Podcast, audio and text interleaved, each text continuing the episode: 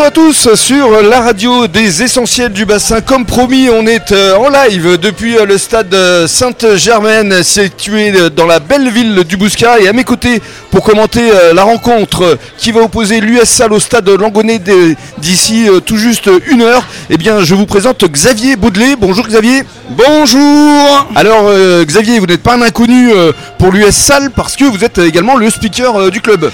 Eh oui, je suis celui qui a l'honneur de massacrer les noms de famille dans le stade.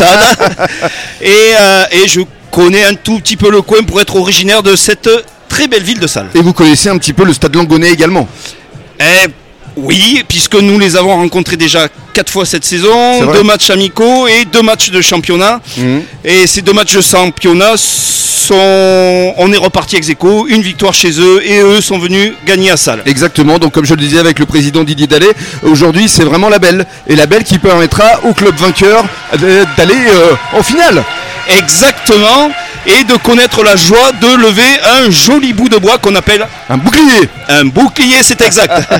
voilà donc H-1, euh, on se retrouve euh, dans une heure avec Xavier pour euh, vous présenter ce derby girondin. C'est vrai qu'on est fiers quand même d'avoir deux clubs comme ça en demi-finale de Fédéral 1, hein, Xavier? Exactement, et un stade qui sera entièrement plein et rouge et blanc. C'est ça, parce que ce sont les couleurs des deux clubs. Exactement. C'est vrai que ce sont deux clubs qui euh, finalement sont assez semblables. Hein. Ce sont des villes de moins de 10 000 habitants avec euh, un faible budget, il faut le dire quand même, par rapport à Chartres par exemple, qui était euh, vraiment professionnel et qui avait battu lors du tour précédent l'US Salle.